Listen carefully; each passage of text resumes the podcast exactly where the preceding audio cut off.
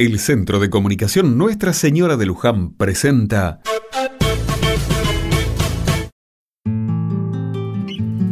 Otra mirada.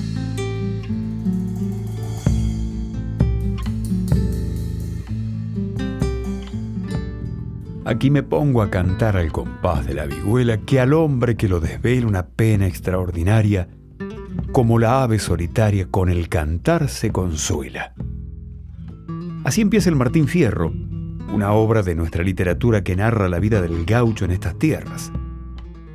Recuerdo a mi padre y a mi abuelo recitar versos del Martín Fierro.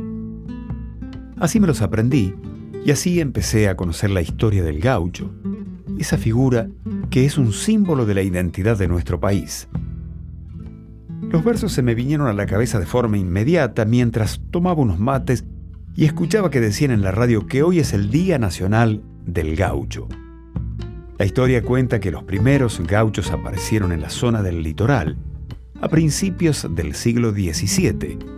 Y aunque la palabra tiene distintos orígenes, la más difundida viene del quechua, huachu, que significa huérfano o vagabundo. El gaucho era un poco eso. Sin lugar fijo, su destino estaba en el campo. Montando a caballo, vivía de tareas ocasionales.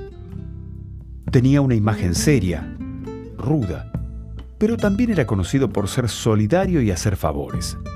O tenemos que decir, gauchadas.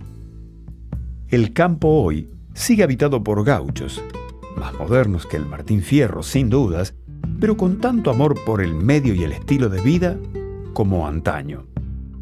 Seguramente, cuando en un rato salga para el trabajo, voy a cruzarme con algún que otro niño yendo a la escuela y luciendo la vestimenta típica de nuestros gauchos, esa que nos representa acá y en el mundo entero.